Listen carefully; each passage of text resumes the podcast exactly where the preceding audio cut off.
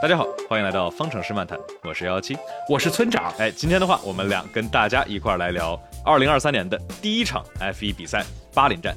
这场比赛的话，我感觉就是经历了季前测试，就是我们的期望值是在像坐过山车一样，一会儿高一会儿低，一会儿感觉哎呦好像红牛没有那么的快，一会儿看见哎呦法拉利好像还行，然后结果啊，好吧，真的是。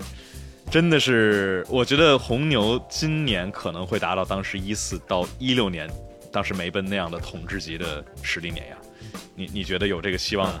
我觉得跟预期差不多，人们只是在拒绝之前。为什么我们会觉得心中抱有一丝这个叫我们之前很多人心中抱有一丝侥幸啊，认为我们希望可能红牛没有那么快，结果现实夯实的给你拳上来了一拳，对吧？你都不知道我有多快，对啊，这个所以人要接受现实。但就是我在想，当时比如说一四年啊，一六年，这好歹还有个罗斯伯格。那你说佩雷兹的话，我觉得又又又，佩雷兹跟塞恩兹又根本挑战不了这个家里的一号车手，所以导致这可能就更没意思。然后就是是如何看出来今年红牛这么快？来给大家说一下，维萨潘对吧？杆位起跑，然后他连一圈都没跑完，他在十号弯的时候，对吧？身后已经把勒克莱尔拉开了两秒了。然后这时候第一圈没跑完，GP 直接跟他说：“Max，你身后是勒克莱尔。”然后我们直接进入到轮胎管理模式。就哇，这个这么这么这么秀的吗？就是第一圈没跑完就直接开开管理模式了。别人是硬胎跑二十三十圈，然后结果红牛是软胎能跑一样的速度，而且速度不带衰减的，有点可怕。反正我觉得今年。前面的，我本来像你刚才说的，还抱有一点侥幸，现在侥幸是完全被掐灭掉了。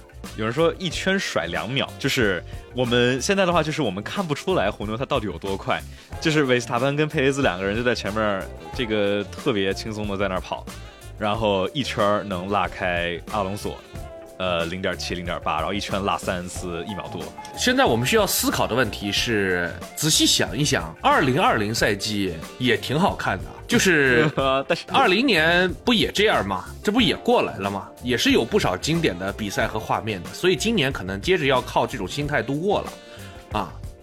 哎呀，但我觉得二零年至少有一个点什么呢？是相当于前面五六个月一直没比赛，没比成。然后奥地利来了之后，大家说哇，总算能能能看比赛了。再加上第一场奥地利是各种混乱，掉了多少八个人还是九个人，而且对吧？博塔斯又一个开门红，又是经典的博塔斯 三点零、四点零，对吧？反正博塔斯总是要 这个年年初的时候肯定要支棱起来一下，但但过了三场比赛之后，然后就下去了。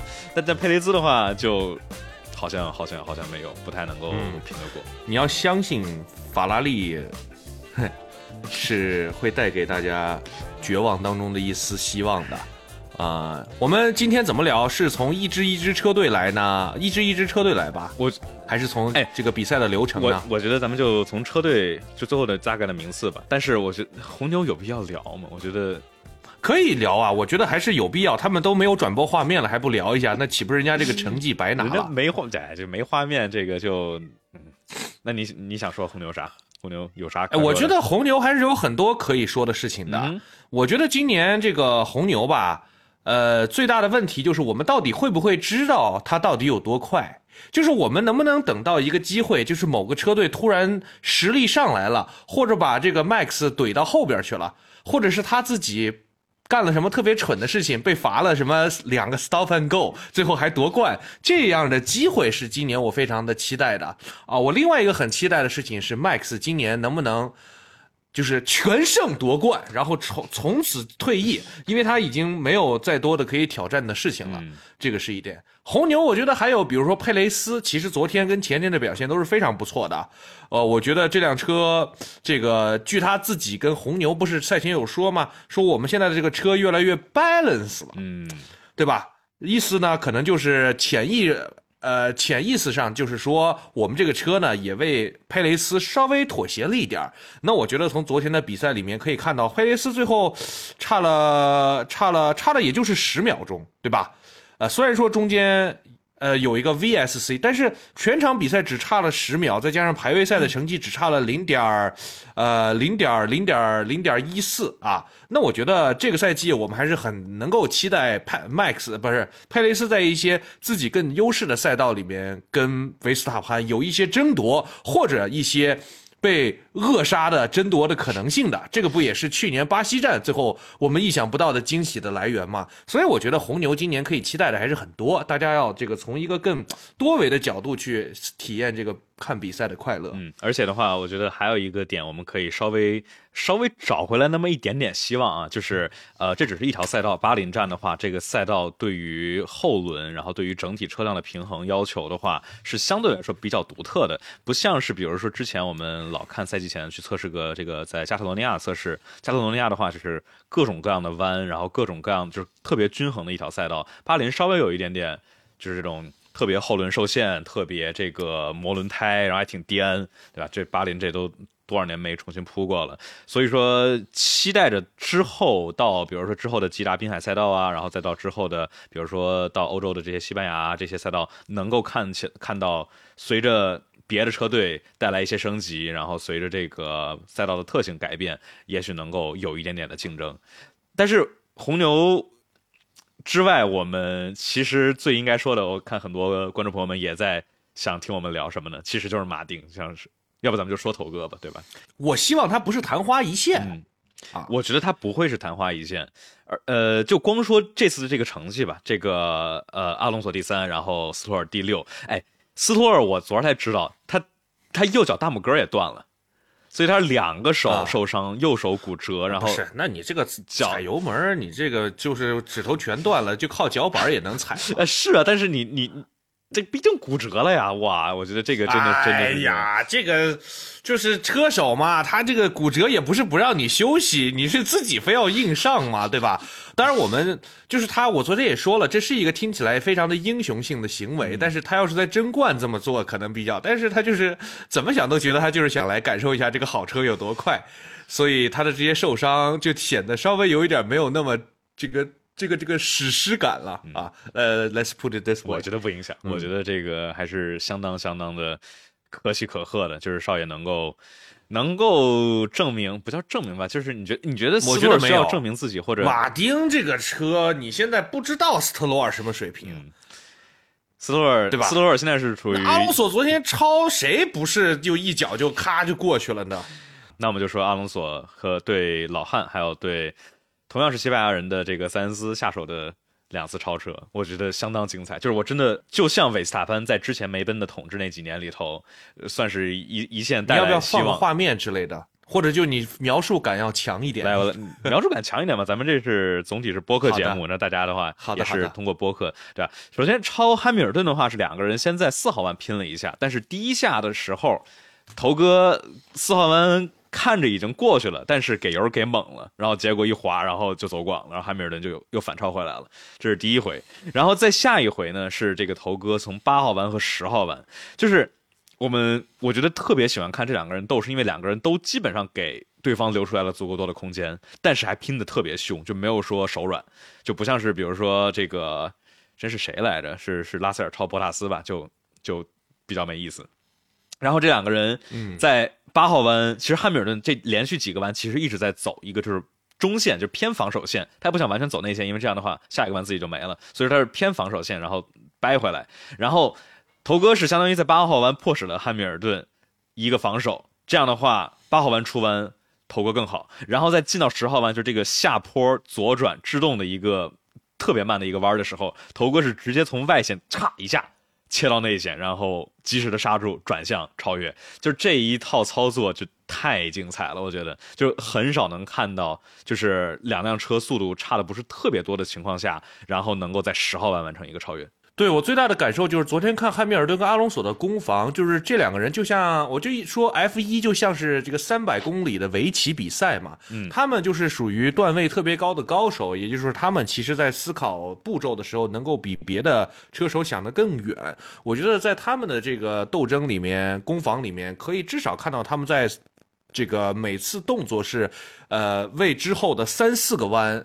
去做好了这个准备的，这个跟就是大力直到 DRS 爆超的那些车手比起来，还是要高到不知道哪里去了。对，啊，这是一些长者的智慧，呃，大家可以学习一下。嗯，对，而且还这个是非常少见的。还有一个就是今年的话，这个巴林站的主直道上 DRS 是缩短了八十米左右吧，然后反正就是相当于降低了一点主直道上面 DRS 的威力。所以说，而且再加上什么呢？就加上，我觉得特别能够看出来，头哥把这个马丁这辆车的优势给就是拿捏的特别好，就是他知道自己的这辆车在中低速弯，就是这个机械抓地力特别的强势，而且操操作性特别好，所以说他就。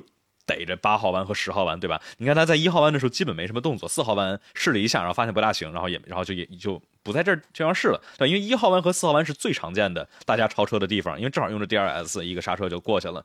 但是我就是真的发现，哎，头哥对汉密尔顿和对塞恩斯这两次在十号弯的下手真的是好看，就是能够看到这个他去推他前面的对手，让前面的人失误，然后自己来去做一个操作，在头哥开的这辆。马丁基本上是全场第三快的赛车，嗯，第二快，我觉得基本上第二块啊，呃呃，不是，就是我的意思就是第三块，就是它比就我们把人跟车结合在一起说嘛，也行。那他前面的这个 Max 跟佩雷兹肯定是赶不上，对。但是只要头哥在这个车里，你看超法拉利跟超儿子一样。对吧？呃，但是哦，唯一的可能就是勒克莱尔的法拉利呢，如果他还在场上，我觉得是有可能跟，但我没有看到这个机会呢，就是怅然，对，这个有点可惜。就是我觉得，因为因为塞恩斯昨天速度不太好，所以说这个头哥超他是早晚的事儿。但是勒克莱尔的话，他一开始因为 因为头哥跟少爷碰了一下嘛，对吧？所以说，呃，勒克莱尔相当于大前前半场是拉开了一定的这个缓冲区，所以说。后期很明显，头哥呃正赛的长距离是更快的，但是就很可惜没能看到勒克莱尔跟跟阿隆索这么样斗一下，因为我觉得勒克莱尔的话也是能够给我们展现出来这种好看轮对轮的这种，就是你像勒克莱尔的话，他要凶也能凶得起来，但是总体来说还算是比较在这个这个线之内啊。确实印象当中没有过阿隆索跟勒克莱尔的 battle。这个没有这个记忆点。嗯，一八年的时候好像 battle 过一个一辆索博跟一辆迈凯伦。那哦，那确实还水平差不多。那个当年的索博跟刚刚有点上升趋势的迈凯伦都是属于抢前第十名左右位置的，应该处于属处于触底反弹。但是当时 nobody cares 嘛，对吧？一八年谁看索博跟什么迈凯伦啊，对吧？就跟今年一样，谁看 索博和迈凯伦啊？哎呀。呃，所以阿隆索让我非常的感觉到震惊的，就是他赛后哇，就跟喝多了一样，见人就夸。因为我喝多了最大的习惯就是见人就夸，他真的就是下车什么都不说，先。咱们队友啊，那是顶杠杠杠的强啊，太伟大了！伟大的斯特罗尔，就是你想这个他夸了也不不是既既把儿子夸了，又把老爹给夸了，啊。他阿隆索就是从去年他签了马丁的这个合约了之后，就发现他他哎对这个每次都是对斯特罗尔小斯特罗尔这个赞赏有加啊，对吧？然后毕恭毕敬啊，对，而且上次 美国站去年美国站事儿之后，然后说啊阿隆索，我觉得是个嗯。赛道事故，嗯，嗯啊，嗯，所以这个 我就跟我预测的一模一样。第一场比赛，这个头哥就是你撞了我，咱都 对吧？哎，扭头就就夸。哎，他当时应该都不知道后面是斯托尔撞的他，他一直我我感我记得啊，他他采访是在哦是 cooling room 之前，他是在那个冷这个 cooling room 的时候才发现。我操，是少爷他怼的我。他之前好像一直以为是拉塞尔怼了他。估计车队也没告诉。对，车队没告诉他，没好告诉。车队那说 we are we we are we are checking。这个，但是不不不不重要。这个头哥，但是不知道能保持多久。斯特罗尔这个 也不知道还能整出什么幺蛾子，跟你头哥搞到一起啊。当然的话，但是我们说一下这个头哥啊，就我们我们我们这个年前说阿隆索跟斯托尔在一块儿。这个多久会碰到一块儿？呃，坚持不超过三个弯。四号弯就碰上了，然后，但是我我又看了一下，就这个的话，我感觉还是更就是可能斯托尔锅稍微多一点，但是阿隆索的话，因为他走的是一个很广，然后回切的线，就不是特别常常规的一个四号弯，你出弯的时候走到满的一条线，所以说我觉得两个人都有点过，像故意的哈，你的意思？不不不，不是故意的，就当时斯托尔明显在跟拉塞尔斗，然后头哥的话是应该想走一个回切的线路，所以说就两个人其实都有可能能够避免，但是就是就很好巧不巧，真怼一块了，就可能斯托尔不习惯车这么快。所以，呃，对，所以我觉得斯特罗尔刚回到刚才说的这个话题，就是我们其实还是不知道他什么水平，因为这个车，对吧？你头哥给你开出来了这个 benchmark，这个这个这个这个标准线哈，你现在就知道他在标准线之下，但是其实你不知道他在多下啊。哦，有朋友说车队在车队在 T R 里头告诉他了是吧？那就。啊，所以啊，告诉啊，告诉头哥了，然后头哥依然是太棒了，伟大的斯特罗尔，坚持着比赛，断了手断了脚都比，那真的是准备叫什么卧薪尝胆了。呃，我不过确实，因为呃，像你刚才说的，就是说这两个人的水平，就是大家都知道，这个阿隆索肯定不是斯洛尔，肯定不是阿隆索的对手。然后我们在排位里头看啊，这个。手断了的斯托尔是比头哥慢点五左右，然后正赛平均下来慢点二到点三，所以就是这个差距，我要要说就是他手不受伤，我其实感觉我之前预测也是这个差距，但是我觉得有一个还有一个点就是车假如好的话，会让这个大家开的，就是让这个。天赋型选手、高手可能不会凸显的那么明显，像比如之前博塔斯在这个梅奔，对吧？然后呃，当时也是斯托尔跟佩雷兹在这个二零年的赛点，就是车好开的话，就可能就差的不是那么多。但当车难开的时候，比如说当时法拉利的拖拉机，对吧？然后维特尔就怎么着都适应不了，或者说这个嗯，这辆迈凯伦，就这几年的迈凯伦，这种情况下能够凸显出来车手的这种天赋和适应能力跟应变能力。所以说，就是车这种，这跟轨道车嘛，对吧？这个头哥直接在 T R 里头直接说：“啊，这车太好开了。”嗯嗯，我说，他说我还能再开三十分钟，对，根本停不下来。没想到头哥多久没开过这这个这种能够全场实力第二的车了呀？嗯，再上一次，再对吧？再上一次怎么也得一一三年，所以。呃，有朋友说，假如少爷长期表现不好，会被换掉吗？你觉得呢？这个就是我提到这个赛季之后，我们可能知道这个斯特罗尔值多少钱这个事儿了。嗯，因为斯特罗尔跟这个阿隆索的积分差距是可以变现的嘛。我估计哈，他们两个最后的积分差距可能会有一个造成奖金上面，如果是第二、第三名左右的话，那得有一个上千万美元的差距的。所以说，就等于斯特罗尔被放进那个车里。就他爸就等于亏了好几千万，所以他爸这个还是一个在商言商，对吧？儿子的梦想呢固然重要，但是你以前可以认为儿子的梦想是为我更大的生意铺个路。他的确通过这个斯特罗尔的这个事情呢，跟 F 一搞的这个这个大家都成了圈里人，然后去收购车队啊，搞一些大生意。现在就告诉你，你这个大生意虽然是你儿子给你引荐的啊，不是什么引荐吧，就是是一个契机，但是现在他成为了最大的障碍。那你要不要换他？如果换了，我们就知道斯特罗尔在他爸心里值多少钱了。嗯啊，大概是这么个道理。嗯。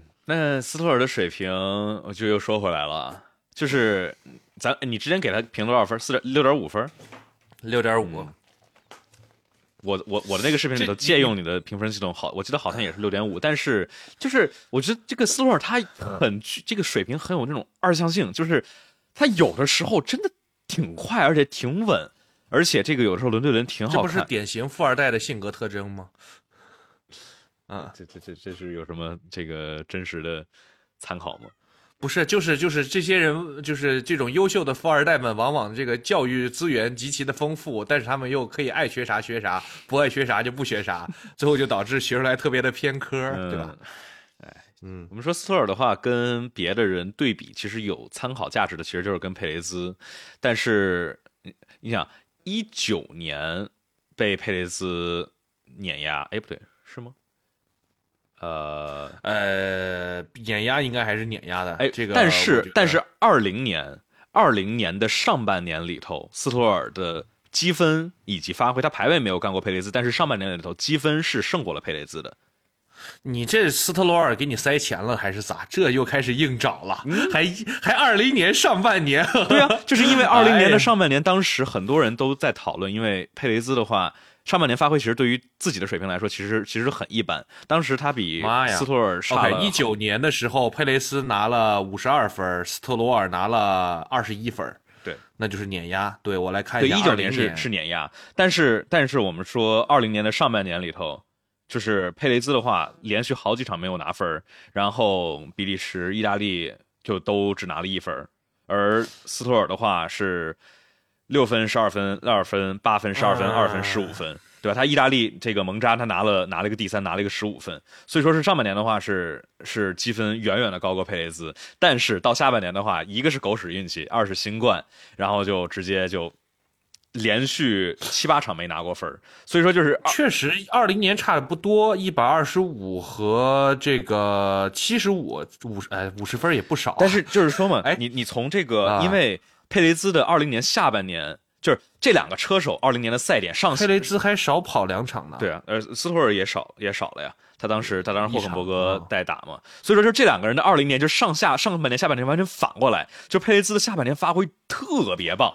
对吧？又是这个领奖台，又是在这个萨希尔拿了胜利，然后对吧？就是然后把这个红牛的位置给签了。我就这么跟你说，你这么想，在我的评分里，斯特罗尔跟马格努森都是六点五。你觉得把马格努森放到这个车里，他能不能拿出这个表现？我觉得也完全可以，差不多。对啊，呃，对啊，你把周冠宇放这个车里，他可能也是这个表现，就是六分六点五的车手典型的表现嘛。嗯，霍肯伯格呢？你是七分是吗？霍肯伯格。对吧？最后排位赛最后才是表现真实实力的。正赛因为什么策略轮胎影响太大了，只有排位赛才能最说明问题。那排位赛也有也有这个车流啊，也有交通。没有排位赛跑的特别好，正赛就特别拉垮的车手，这个不存在的，这不存在。我跟你说，勒克莱尔。这个你要说也跟他关系不大，对吧？啊，那那去年的伊莫拉，去年的法国站就跟他关系不大嘛，对吧？就是勒克莱尔的话，就是他的排位水平实在太高了，以至于他的正赛水平只能。你要再说，我就当场下线。呃哦，反正我坚持博塔斯很强，博塔斯这个排位极其优秀，结果正赛拉垮到啊，对吧？呃，呃，这个我们呃，这呃。但是博塔斯是个好人啊，对啊，这都博塔斯，博塔斯对吧？呃，你不能说他，他他很重要，他他很重要，对，作为关羽的大哥。那我们我们待会儿待会儿待会儿聊这关羽。马丁接着还有什么要聊？马丁马丁昨天佩雷斯感觉非常的不满意啊，说这个呃昨天的这个赛后有一个新闻发布会，就是三个人，呃，然后就佩雷斯一直搁那儿嘲讽。说我们今天领奖台上有三个红牛，有三个红牛车手，然后一直呃，然后对，就嘲讽这个马丁超他们的这个事儿。你看佩雷斯才是 team player，为了团队的利益，在这个做一些。抗争对，然后反观维斯塔潘就在那个就同一个采访里头，他跟他跟阿隆索比那个鞋，维斯塔潘好像对这个阿隆索的鞋特别感兴趣，就是哎，你你你你们 Alpine Star 的这个鞋怎么是这样的？就跟 Sparkle 的不一样。你看维斯塔潘已经就是在赛道上面找各种，不是他无聊啊，是他参与的事情，他我觉得他肯定无聊，他整个整场比赛里头好像一个 DRS 都没吃着，就是他套慢车都是直接套圈套圈都好像都没有。对，你看他 Speed Trap 里头是最慢的。就是套圈直接在没用 DRS 直接生吃了，对，所以说呃，我们哎，我们说这个你刚才提的这个问题吧，就是说绿绿牛，我觉得要是说去年在西班牙站马丁带来的那一套升级，呃，这绝对是因为那套真的太像了，特别是那个侧箱，然后包括这个边上的进气口，对吧？就就一毛一样。但是今年的话，就是大家就看一眼，其实都能发现，其实这个很多东西是不一样的，而且。你这其实很大的功劳是来自于 Dan Fellows，也就是这个红牛之前的气动部门的总监，来到了这个马丁来去做技术总监，去做研发的一大功劳。所以我觉得说，今年的话，红牛不爽，顶多是觉得这个阿斯顿马丁挖了他们墙角。这车至少叫做叫 Red Bull inspired，对吧？或者说 Red Bull ex employee inspired。就是肯定，他肯定是带了很多他的经验和这些，就反正我之前是谁来是霍纳吧，说说看说看了一眼阿斯马丁的车，说嗯，看来我们的员工们记性都挺好的。对，Yeah。啊，所以马丁今年我觉得就接着看吧，看他这个后面还能拿出什么样的表现。就是看还是 F 一这个比赛啊，还是要比研发的，还是短讲这个团队效率的。你看今年啊，我不一定马丁就能一直持续着这么好的表现的啊。对，他的这个赛中研发的能力不一定跟大车队有一个可以比较的水平。啊。对，哎，这说到这，我们就可以提一下，就这个梅奔真的是丢人。你说人家马丁跟你用同款动力单元、同款后悬挂，对吧？同款风洞，什么他妈的 Mike Mike Elliott，他妈的，哎，同一个风洞里吹出来的东西，对吧？现现在马丁是借用着梅奔梅奔的风洞啊，马丁自己家的风洞没上线呢，这同样的东西，这这结果能差距这么大，然后所以只能说明。迈开了不行是吧？还是抄的好。哎呀，就就感觉像我们之前说梅奔这两个车手是我们评价最高的，结果这有啥用？就在一个 shit box 里头开。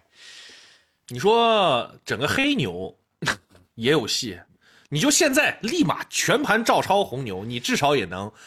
提升个一点我觉得。但是，但是这很多的这个性能是来自于底盘啊，你就除非这个佩雷兹或者韦萨潘怎么着想不开把车开翻了，你也不大能看得着人家底盘的解决方案。哦呦，那需要让什么马尔多纳多回来 这个再打一场，专门负责把红牛顶翻吗？对，需要弹射起飞一波。对，但是对，就是。它这个研发吧，就不是那么简单，就是说我们看了之后直接抄，对吧？现在也不允许你用这个 3D 扫描的这个这种建模工具，所以马丁这招确实高，就是直接挖人，对吧？这是大家都心服口服，而且之前一直大家都在做的。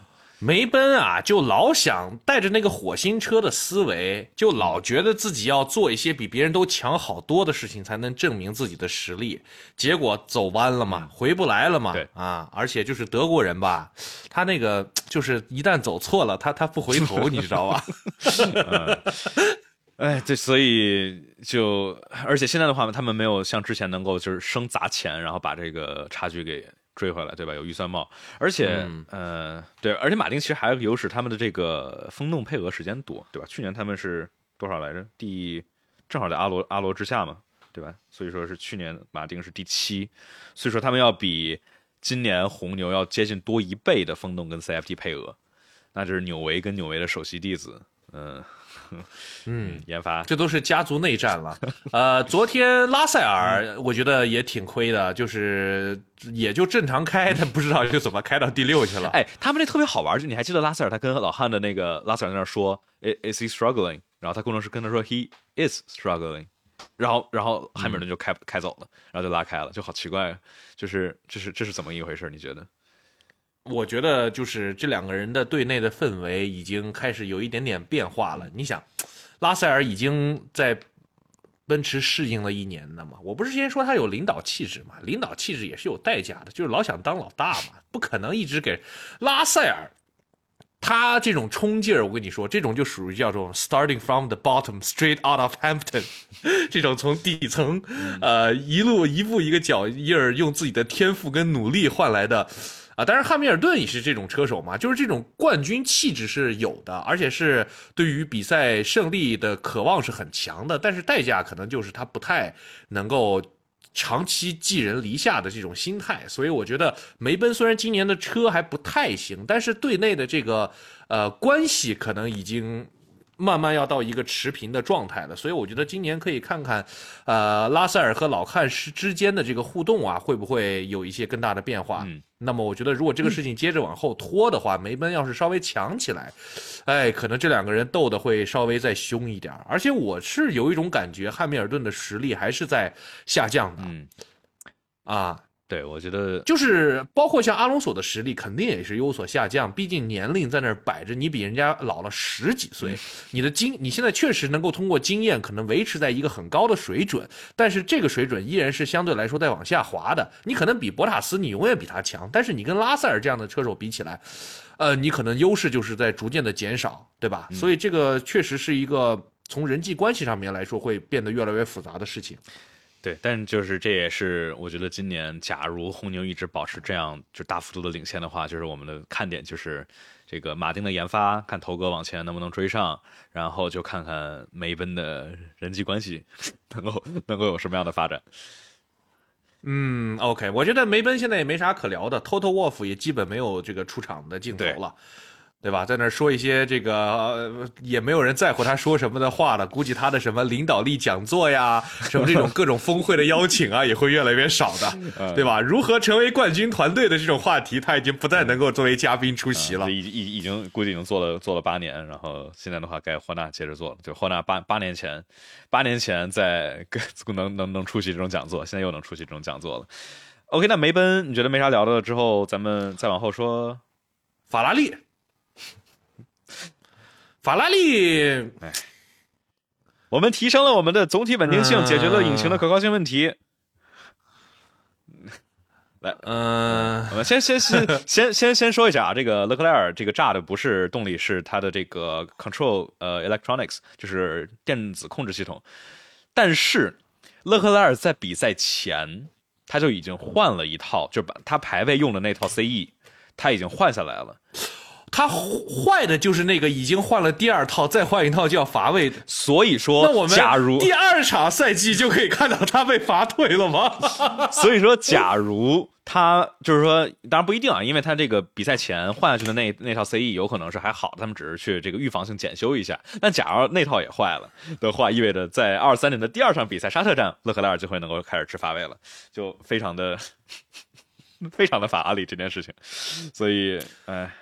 法拉利勒克莱尔能去哪儿呢？你觉得谁会这个 把他弄走呢？这弄不太走，我觉得勒克莱尔太星星眼。哎，我觉得可能马丁会把他弄走。哎，你觉得相当于还是？替到这个头哥的位置，然后头哥这个三年，我觉得不一定能保住。他稍微水平一下滑，勒克莱尔接着被被人搞得特别惨的情况下，这个在商言商嘛，我们都在聊这个老斯特洛尔换儿子的事儿了。你更何况一个，你看，估计阿隆索也是一个非常有远见、资深的政治家，他很早就预见了这个事情可能的发生。虽然自己现在有实力在队内，但是稍微一下滑，可能就不行了。所以要赶紧从第一场就开始狠舔，嗯，对吧？至少到时候如果他要被换掉了的话，那舆论上面是是有一点点优势的。我头哥应该是三年合同吧，我记得二加一之类的这种。阿尔法梦都有清醒的一天，这个阿尔法梦这个梦啊，总之是要醒的，而且。勒克莱尔现在也是主要可能因为呃两点吧，第一点是目前他没地儿去啊，第二点是他弟被法拉利当人质给裹挟着，他弟这个 Arthur 第一场 F 二跑的还不错，对吧？你这个就等于家属被绑架了，你你 也不能有什么花哨的动作，哎，对啊，就是前面这几支大的车队吧，就你看法拉利、梅奔，其实都有这个未来的人选。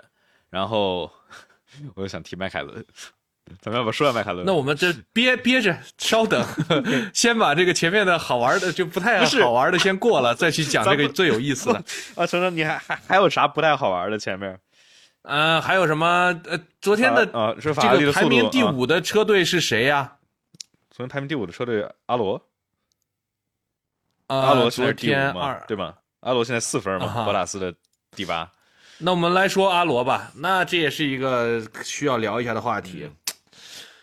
我觉得周冠宇的这个起步呢，我比我想的还好一点的原因是他不是起步那一下，他是这个起步了之后被人超的特别的多。这个呢可以看得出来是他不够硬气，可能是第一场还是想保求个稳，而且呢可能是因为去年银石的那个事情之后，他第一圈的攻防不太敢做的这么极端了。啊，去年的银石，我他。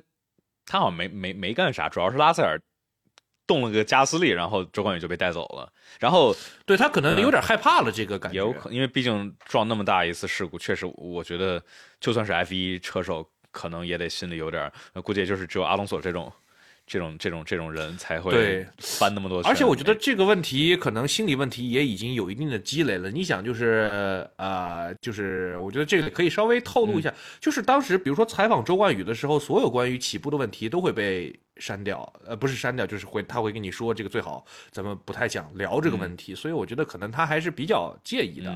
那我觉得也可以理解，毕竟他除了这个问题之外，别的表现还是非常不错的。那这个问题，我觉得太多的去这种呃舆论的压力，可能也会让他更加的紧张。所以这个事儿大家虽然也都在聊，但是我觉得从他起步看起来，他也有在呃进步，至少那第一下 anti stall 那个没有。对，至少对，但这个本来还以为说是阿罗的这个离合器啊，但好像毕竟自己队友博塔斯是起步上了四个名次，给大家这个用语言描述一下这个关于起步发生啥了。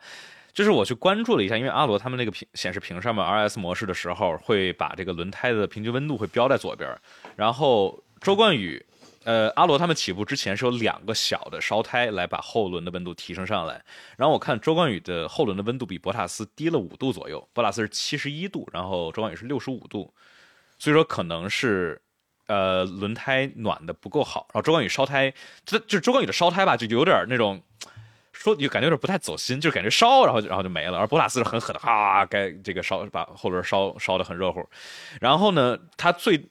第一个掉名次是什么呢？是在起步的时候，在二档换三档的时候，一个特别大的空转，应该就是油门给多了。这时候离合已经完全松开了，但油门应该给多了。所以你看周冠宇在直道上好几次大的修正，然后直接掉了，然后阿尔本就从右边唰就穿过去了。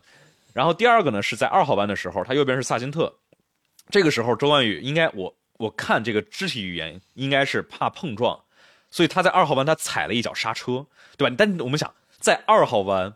你接下来是要出弯，然后三四号弯一个这么长的直道，结果你踩了脚刹车，所以你会掉特别多的速度。我觉得他当时就觉得有有点挤，他在二号弯的内线，然后他怕跟右边的萨金特碰，所以说踩了脚刹车，相当于把萨金特给放过去了。但把萨金特放过去了，皮亚斯利也上来了，所以呃，我我我我我我来这个这个问一问你啊，你你你对于他的这个前几个弯每一个都要去修方向这个问题是什么导致的？因为那个第一视角看，确实他前三个弯每个弯都就是晃了一下方向盘，修正了一下方向。一直到十号弯，它基本上所有的出弯都会有特别大的转向过渡，所以我觉得有一是有可能是刚才我说的这个轮胎没有暖到位，烧胎不够。比如说后轮还凉的话，就容易，比如说你油门再踩的急。二还有一个可什么可能，它的这个油门的映射，就是这个 mapping，throttle mapping，可能调的没没调到合，就是合适。它舒适的程度，所以说就相当于这个，因为 F1 的这油门的话，它都是你可以去设定你踩了多少开度，然后这个到底有多少输出，可能调的太这个曲线调太灵敏了，然后所以说它踩踩到一点儿然后结果这个转速太高，然后结果就就导致转向过度了。嗯，就是因为你看博塔斯在三号弯和四号弯也也稍微有一点但远没有周冠宇的这个那么难开，看起来，所以。就是，这就是车队。他在弯中还是很挣扎的。这个从第一场看起来，不过我觉得，呃，还有，但是也不用太担心了。毕竟第一场，然后其次是周冠宇一直对于这辆新车还是很有信心的。啊，这辆车呢，确实从这个博塔斯的表现也可以看得出，呃，还是有一定的竞争实力，至少在赛季初的时候。然后还有一点就是，他确实在后面的比赛当中呢，也没有获得一个很好的这个策略上的加持。他其实那个软胎换的确实有一点儿，呃，实验性吧，但是实验失败了啊。但是可以理解。不过最后那个软胎出来刷最快圈，倒是也是。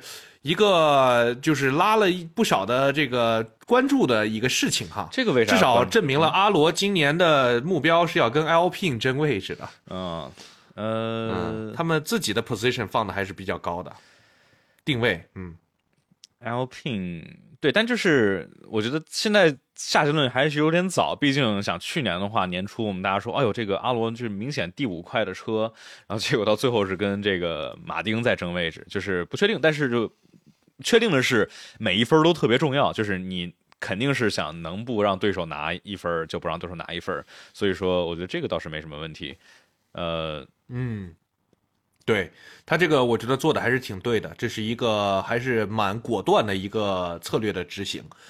呃，还有啥？阿罗，呃，阿罗也是一只那个不太能聊得出来东西。就可以提一下，就是博塔斯还是挺不错的，就是他这个车的圈速啊，比不上，比如说前面的把他超的拉塞尔什么之类的。我们看这个总体的平均圈速，呃，博塔斯应该是排在，其实他的。长距离平均圈速还不如阿尔本以及角田，就是威廉姆斯是挺让我震惊的。威廉姆斯这辆车的长距离还是挺好，然后角田也不错。但是博塔斯的话就是能够苟住他的位置，然后战术还不错，所以就就稳了一个第八。周但周冠宇成绩不大行。第九，呃，加斯利啊，加斯利这个也是不错哈，从这个队尾起步，最后抢到第九。哎，阿聘的话，这两个人就是周六周日完全反过来。周六的话，加斯利是哎呀新队伍，然后结果直接圈速背山，直接老莫起。然后奥康说哎不错，直接击败了这个法同样法国的队友。然后正在这个奥奥奥康吧，就呃我们说奥康起步的时候停歪了。罚了五秒，来扶这罚五秒的时候，车组早了零点四秒触碰了车，然后罚十秒。但是在这个维修区里头超速，超了零点一 kph，再罚五秒。就这这人也挺难，挺绝的，这一共吃这么多惩罚。这个头哥带走了技术，留下了运气。这个他当然的话，我就说啊，就这个的话，很多不不太是蠢，就是他这个超速的话，超速应该只能怪自己，就可能是按 pit limiter 按按的稍微晚了一点点啊，或者或者有可能轮速传感器有损伤，因为之前勒克莱尔就有过这个。但是呃，我看了采访，他们说这个技师们他们早了零点四秒是他们的计时系统好像有点问题，但我不知道这是不是找借口，是是谁哪个家伙所以 Alpine。没有官方手表赞助商 啊，对，假你想，假如梅奔扶一个罚五秒，那假如早了，那万国不就对吧？对，不乐意了，这这不准时 啊。呃，对，所以所以这个的话，就我就说嘛，就虽然零点一差的特别少，就挺好玩的，但是毕竟规则是规则，你超了就就就就就得罚。这，但哎，但是有一个不大对的什么呢？去年也是这个周冠宇这个执行罚五秒，然后结果提早碰了，然后结果给他罚了一个是十秒吧，还是 stop and go，然后啊十秒呃还是 drive through 我有点忘了，但反正跟这次罚的十秒不一样，所以嗯还是典型的 FIA。嗯，呃，所以 Alpine 啊昨天度过了一个嗯今年第四肯定是没戏了，这个车队现在看起来这个状况。嗯，然后我们两个需要尽快的把加斯利现在是 L P 的人这个事儿给记住。哦，对对对，我昨天就是默认就是啊，加斯利，哎，小牛，对我们俩昨天聊小红牛聊了半场，发现是 L P。啊，这太奇怪哦！还有一个小牛跟哈斯的正面好像啊，两边都是尾翼是有点红，然后都是白色，然后你你我不知道你有没有去看，就是你乍一看就真的好难看出来。哎呦，然后昨天阿尔本第一场就拿分了，对这个威廉姆斯一下把我的脸给打了。我今年信誓旦旦的说，今年威廉姆斯绝对是我唯一绝对能预测对的车队，结果，嗯，上来就拿个分啊。对，我觉得这凸显出来一个点，就是今年的，就是除了前面四大，对吧？现在变成四大不如三大了，就剩下六支车队其实差异非常的小，也就意味着随着研发和随着不同的赛道、不同的车辆特性以及不同的运气。就是这个这个名次会变得挺挺挺明显的，不像是过去几年，就是我们大概能知道一个中游的前端、中游的后端，对吧？就大概一个比较稳。但今年的话，感觉后六除了迈凯伦都有希望。哎，而且就说就算是迈凯伦，迈凯伦，你看诺里斯他的圈，虽然他换了多少五次还是六次，六六六六六六 换了六次轮胎，他嗯。但是你看迈凯伦那个诺里斯，他的正赛圈速还是可以的。他基本上对吧？我们昨天看的时候，他基本上跟着跟着梅奔跑，跟新轮胎有关系，他肯定是有帮助的。但是总体来说，看他的这个圈速和这个轮胎衰减的话，呃，还是有希望，没有那么的惨。而且他们至少之后呃三四场比赛之后吧，应该会就预预计的有一个升级。所以，嗯，我觉得中游还是挺有意思的，今年。然后角田差点拿到了积分，其实只差了阿尔本一秒钟，没超过去，所以，嗯。这个大概就是我们从结果上能够解读出来的东西。转播镜头也没有出现过，包括像他后面的萨金特，呃，感觉第十二名的这个揭幕战表现也还是不错啊。但是就是确实也没想到，没没发现他到底发生了什么。对，就是就很稳定的萨金特在往前跑，然后而且就是我昨天看的话，就是重新看视角，就是这个起步时候超超小周挺果断的，就是呃阿尔本的起步特别漂亮，就是你看周冠宇的视角，然后阿尔本就。就一抹蓝色的影子就唰就穿过去了，对，然后萨金特的二号弯把周冠宇超了。萨金特昨天我觉得真的是很，我觉得很棒的发挥，他全程的这个正赛长距离圈速跟阿尔本差的就是差个点二点三左右，就是差的很近。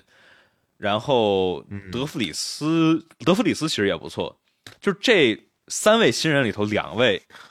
都不错。德弗里斯除了最后因为没给他换胎，所以说他慢了，但前面的话基本上能够 match 角田的圈速。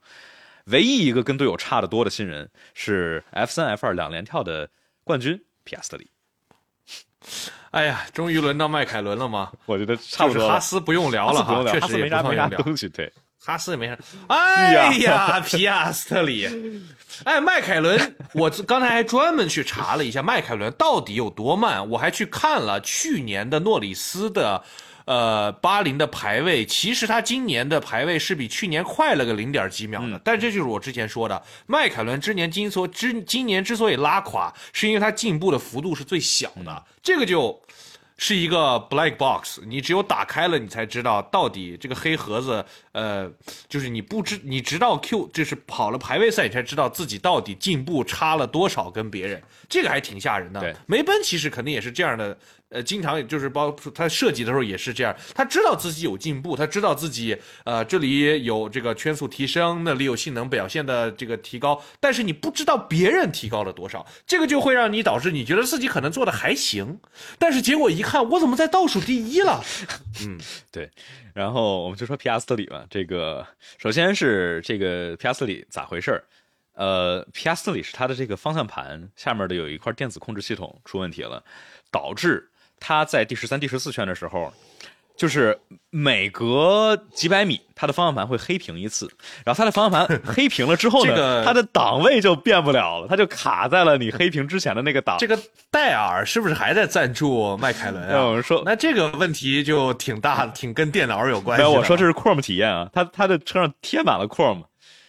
Chrome 这这这不背这个锅，人家这个浏览器体验超棒的，你这个白瞎了赞助这么一个全是 bug 的赛车，真的全是 bug。那你那但你说的那个全场的这个 ECU，其实那个控制芯片其实都是迈凯伦家做的，就是一直是他们家的，就是是一个统一件但是这次不知道具体坏的是哪块啊？然后就就那 P R 四里还没完，就是一是。隔一段时间黑屏一下，然后结果它的档就卡，然后它的黑屏回来之后，它的档位会显示是错的，就是它黑屏之前卡在了三档，结果回来它显示七档，然后它得重新调一个什么东西，然后让它重设。然后呢，这个每隔一段，然后蹦出来一个错误代码，是 F 二啊，然后 X 多少的错误代码，然后它得去。说起 F 二啊，迈凯伦这个速度吧，我跟你说，他可能开着开着一扭头，发现身后是波切尔。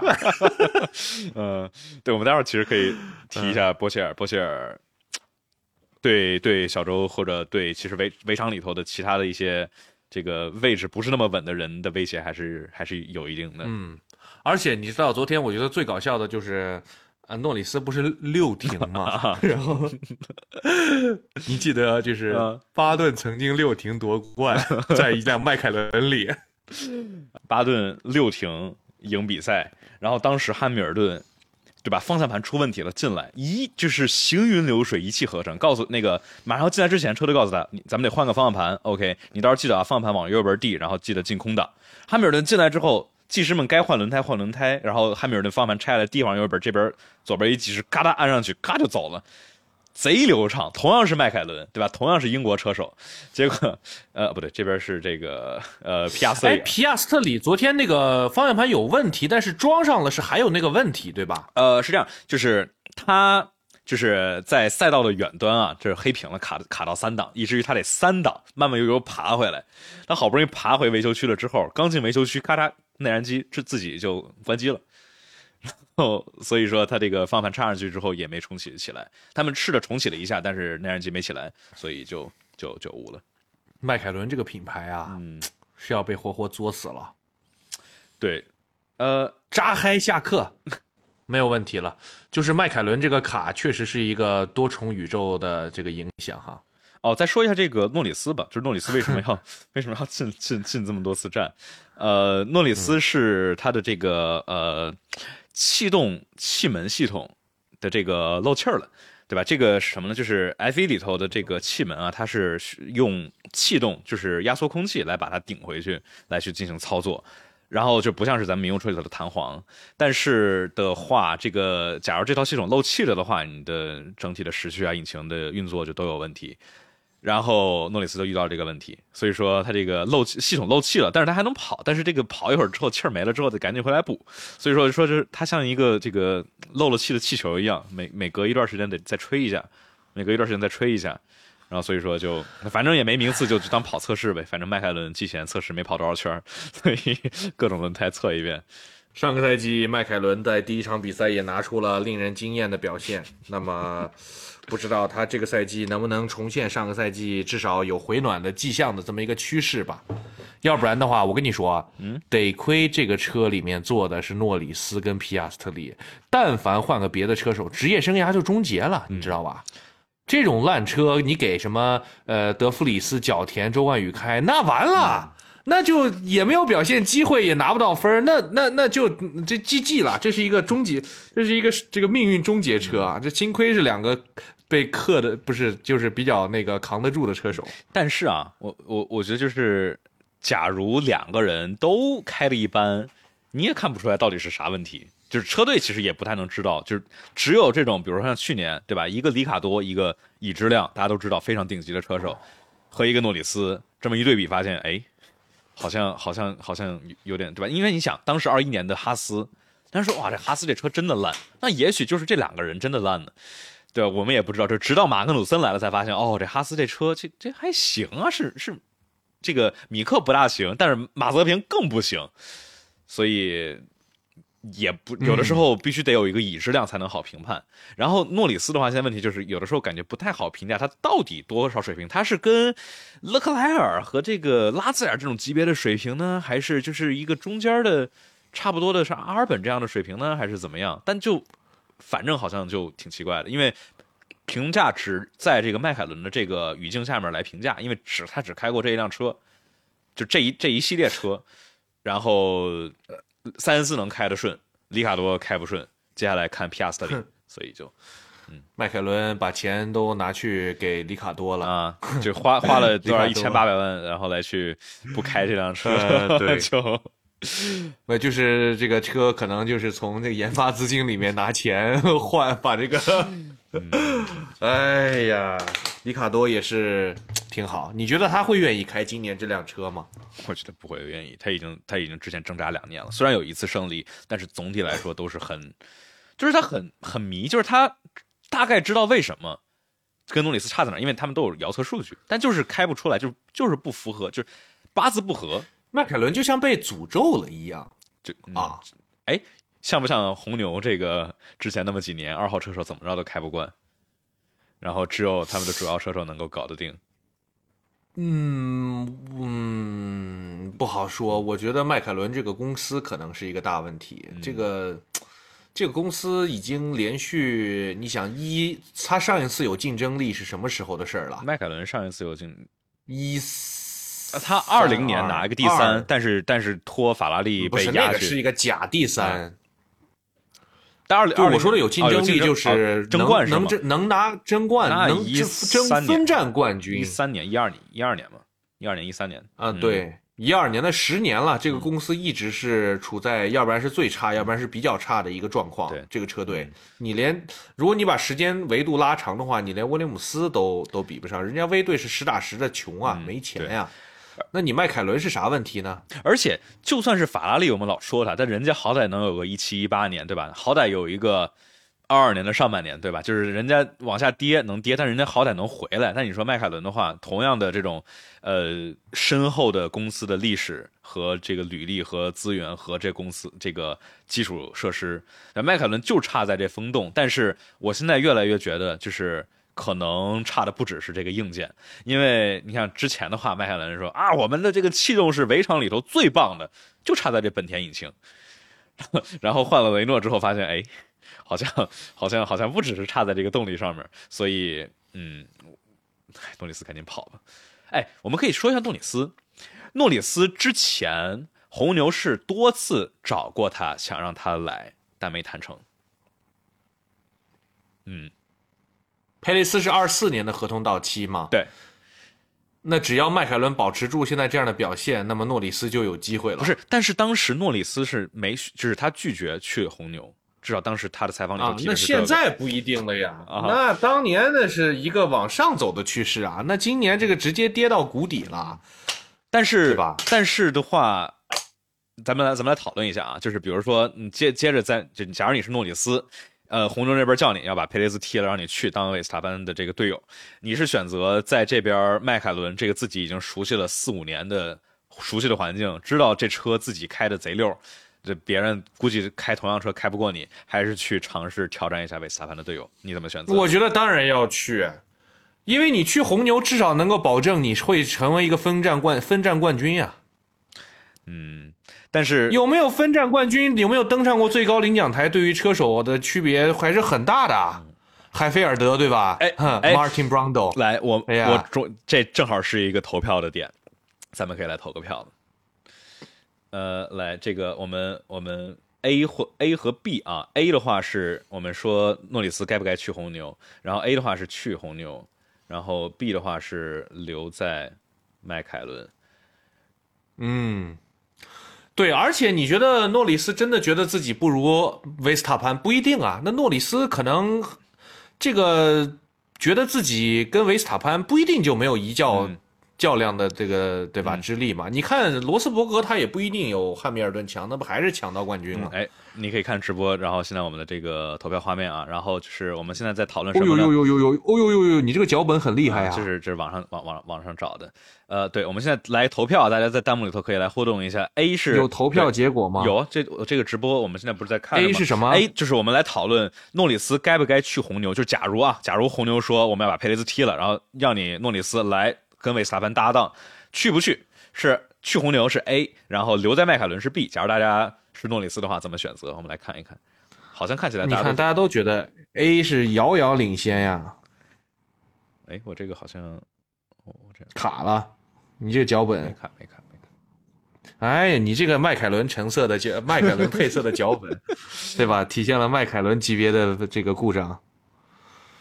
还在还还还还在增长，他这个写挺好的，他这个一个人就只能投投出来一票，你可以投好多次，但是只会出来一票。去马丁，哎，但就是我觉得确实，因为马丁的话，头哥，你觉得头哥能开到多少岁？头哥，哎呦，不好说呀，这家伙弄到个五十岁，他妈的都不，我就都不是不能想象的一个事情。应该不行，就是他这个身体 physically 应该应该撑不住。我觉得四十五是吗？你真的觉得吗？四十六、四十七岁，我就撑死了。你看，我们来说一下这个把这个职业生涯的黄金年龄延长的最久的运动员舒马赫。你看，当时一二年其实其实是接近罗斯伯格的，但是那四十三岁嘛？啊，对啊，这不是正好头哥现在的吗？舒马赫是一个四十三岁，就是我们讲现代体育啊，以前的远古大神方吉奥什么的不算。呃，别的运动呢？你看，你觉得老詹詹姆斯打到？詹姆斯是八四年的嘛，今年三十九，还没有头哥年龄大，他依然是顶级的这个状态。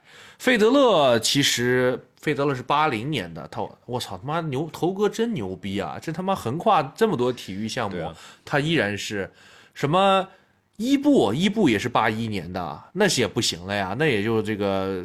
C 罗那也去沙特了，现在也不好说他的这个状态是什么样的了。所以我觉得阿鲁索可能横跨各种体育运动，依然是哦，Tom Brady，Tom Brady 又退役了。Tom Brady 是哪一年的？七呃，反正就是也是大概是四十多岁这个年龄就到头了。那我觉得头哥确实可以挑战一下，能不能把这个巅峰状态持续到四十五岁以后？对，然后我们看，我们假如就是回来单说就是 F 一这里头的话，还有其他的这些年纪稍微大一点的，比如像莱克宁啊。然后，但莱克宁我觉得就是很典型的，就是这个过了四十岁之后，明显能看到这个状态下滑了。就是一是他可能确实状态这个竞技实力没有那么强了，二是我觉得他这个他不像头哥有那种争冠的饥渴感。就包括莱克宁他年轻的时候也是，对吧？当时是谁说是是丹尼斯还是谁说的？就是说，假如莱克宁他真正像样训练、刻苦一点的话，他轻松这个就是有史以来最强的车手。但就是莱克宁就是那样，然后拿了一冠，他就对吧？就是说，论纯天赋的话，莱克宁绝对是数一数二的。嗯，所以我觉得，就是我觉得阿隆索这种 表现确实是非常的罕见的。我觉得你可以，如果有机会的话，什么西班牙的电视台采访他的女朋友，可以问一下。我相信他的这个这个这个卧室的生活一定也非常的精彩。就他的这种冲劲儿啊，那这老头的精力可能都释放不完。回家说，老婆，亲爱的，我还有三十分钟没跑呢。呃，我们把它跑了吧。然后。对对对对，这几点了？九点半，够成人够成人时间了。然后 Bernie 不 是哎，Bernie 的最后一个孩子是他几岁？八十九岁生的嘛。对，当然不知道是不是试管。我觉得老八十九岁的老头硬上也，我想象不出来，对吧？我相信，嗯，我们就不聊了，这个不不不深入了啊。对，但是呃，对，哎，你觉得汉密尔顿？我觉得汉密尔顿不像头哥会撑到那么久，主要是因为汉密尔顿他就没那么饥渴，对，他就追求个八冠。其他的话，我觉得他可能因为汉密尔顿还有一些别的爱好，时装啊、音乐啊，去做做这种这个。对，阿隆索昨天还夸了汉密尔顿，就这个，这怎么谁都夸呀？这给你撞了的你一顿猛夸，给你超了的也一顿猛夸，还是汉密尔顿，大哥。不是头哥好不容易开上辆好车，心情好啊，那可不得这个是见谁都夸一夸嘛。对，然后他们俩他们俩在这个最后采访的时候还还还一块抱了一下呢。这个头哥昨天心情真的好。就是不知道，假如少爷再再每次开场给他来一下，他还能不能保持心情这么好？对，所以说真的，这个到时候别整个维斯塔潘退役了，头哥还在，就 维斯塔潘他自己说，你觉得维斯塔潘说他那个三十岁退役的是真是假呀？你觉得？我觉得看。当时二十八岁、二十九岁开成什么样，就开什么样的车，他实力肯定会在。我就是，但是三十岁估计也是他巅峰实力的时候。但是，假如那时候一直开个迈凯伦这样的车，假如红牛到时候变成那样了，对吧？那那。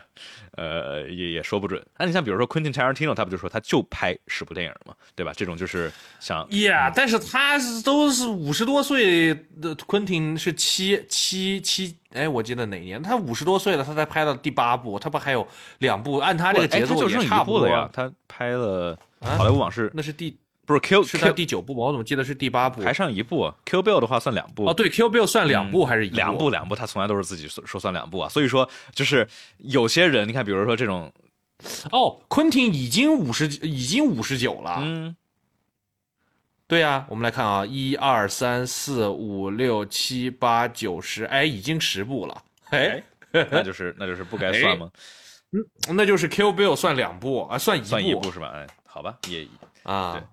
所以，对吧？就是这种在自己所在的行行业里头的顶尖的人才，有些人就是想去做激流勇退，那有些就可能想继续跑一跑。因为我感觉不是你这个 F 一车手三十岁退役了，还能去当电影导演？你这个电影导演六十五岁退役了，你还能去开 F 一吗？我觉得这个不太一样。嗯啊，就是人家这个维斯塔潘说要职业生涯的第二春，那确实也得去寻找。那你这个这个 Tarantino 这退役了，可能就。就就就退休了，真啊，养老了。嗯，我们哦，你看这个头哥，哦，找到可以比较的人了。头哥可以跟这个 James Cameron 比，但他，嗯，算算算，而且我觉得头哥退役了之后，肯定还会去跑印第印第五百，印第五百里面还有很多的四十多岁的车手的。WEC 肯定肯定也能跑，但就是嗯呃，都跑拿过了就不用了，好吧。这人家就好玩嘛，也许。呃，我们我们从从哪聊到聊到聊到这块来的？哦，诺里斯对吧？哦，还是嗯，我们刚才刚才刚才看结果了，这个去红牛，很明显大家都觉得去红牛，但我还是给出来我的想法，就是我，呃，就当然的话，我又不是 F 一车手，大家也不是 F 一车手，不知能知道他们具体的真正百分之百的想法。哎呀，但是幺幺七，你这个 if else 就不要再加这么多了，妈呀，想等你说出你的结论好难呀。但是。我觉得我能理解为什么诺里斯要这么选，因为 F1 里头最重要的，其实，假如你是要为了之后能够去夺冠啊，或者说去问鼎世界冠军，你就是得干掉自己的队友，必须得碾压自己的队友。诺里斯的话，在迈凯伦能做到这个，但他去红牛不一定，而且很有可能是大概率做不到，因为红牛是韦斯塔潘的阵营，对吧？所有的东西，所有的技师、设计理念，然后所有的人都是围着韦斯塔潘转的。所以你就算觉得自己天赋再牛，你去的话，你也不一定干得过。更何况，我觉得诺里斯的话，一是这个经验不如维斯塔潘强，而且可能天赋 顶到天儿，可能也不如维斯塔潘。所以到那儿的话，大概率会被按在按做二号车手，就像现在比如说塞恩斯跟勒克莱尔那样，对吧？那这样的话，你再往后跳就不好跳了，因为人家说啊，就是维斯塔潘的手下败将。虽然维斯塔潘手下败将很多，但是。你怎么？那他还是塞恩斯的手下败将吗？呃，不是，但是他年轻啊。这个他一九年的时候。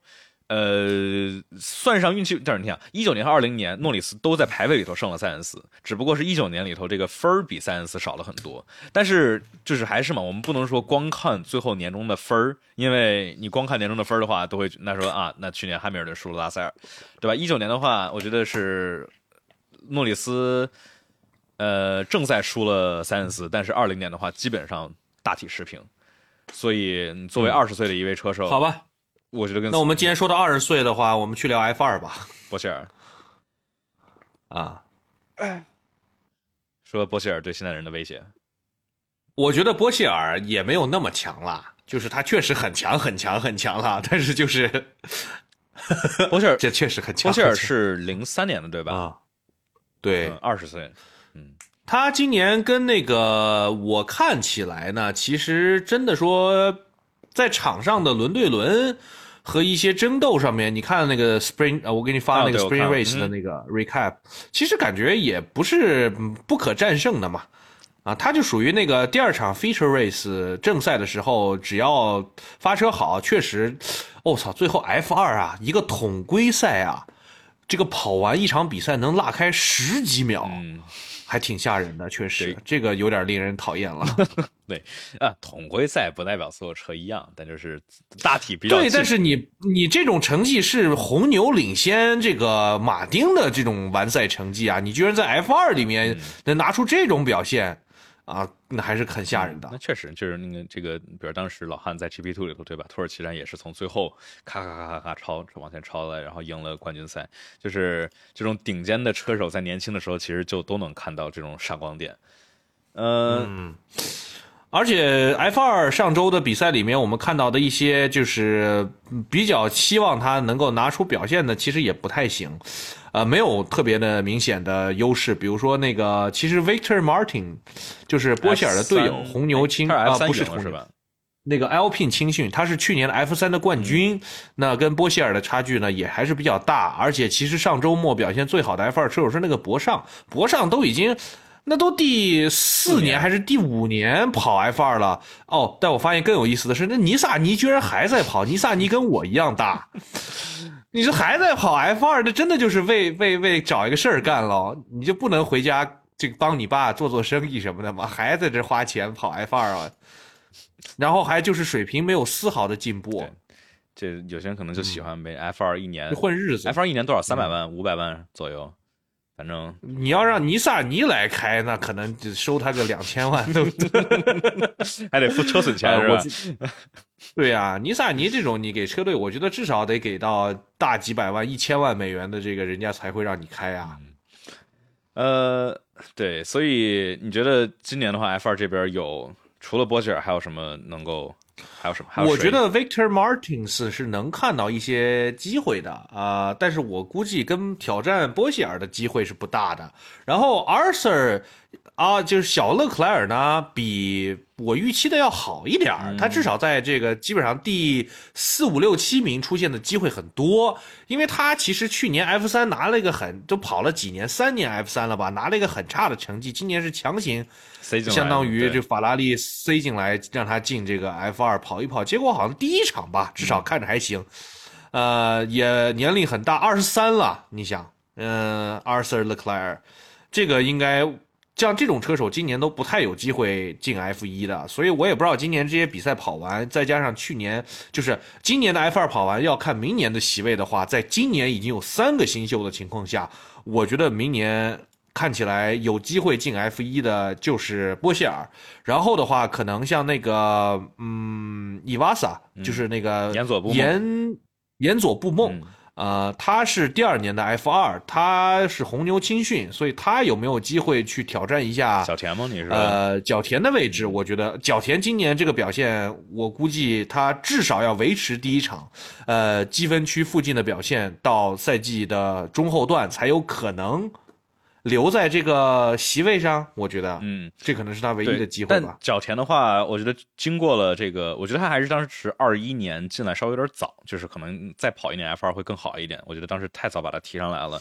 但是去年的话，角田跟加斯利其实差的不是特别的多，那角田十二分，加斯利二十三分。但总体来说，我们看圈速啊、排位啊里头，呃，是已经很大程度上拉近了距离了。那所以说，假如咱们对加斯利的评价比较高，就是一个。中游不错的中游车手，那角田去年能够跟加斯利差的不远，所以说能够有这么样的一个车手，其实也不容易在 F 二里头筛出来。就是这个从 F 二往上走的话，有的时候不是特别的，就特别是一年刚开始，有时候不大好看，因为有时候不大确定今年里头的这些人的水平到底怎么样。我觉得 F 二的巅峰就是一八年，一八年是水平最最最高的一年的这些阵容，然后。啊，对，还有豪格，豪格也基本我觉得看起来没什么戏了。豪格没戏，前年的 F 三冠军太久了，就是就 F 三那一年亮眼了之后就没有再有太多起色。嗯，所以挪威的第一位 F 一车手看起来也是遥不可及的。哦，还有一个人是今年的新秀，叫叫 Zane Maloney，这个人他比较特殊，跑的特别好，对吧？对，最大的特点是他是个巴巴多斯人。这个这个世界上其实只有两个巴，只有一个巴巴多斯人，就是 Rihanna。就巴巴多斯这个国家永远跟雷哈娜这个绑定在了一起。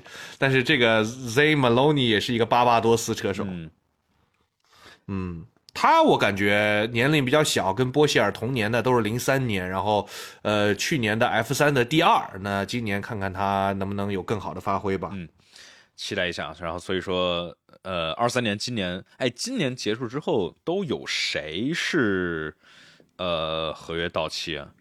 周冠宇肯定到期，角田可能到期，然后萨金特应该看一下，萨金特呃，OK，二三年，其实看名字就知道还是几年合约了，这个事还挺有意思的。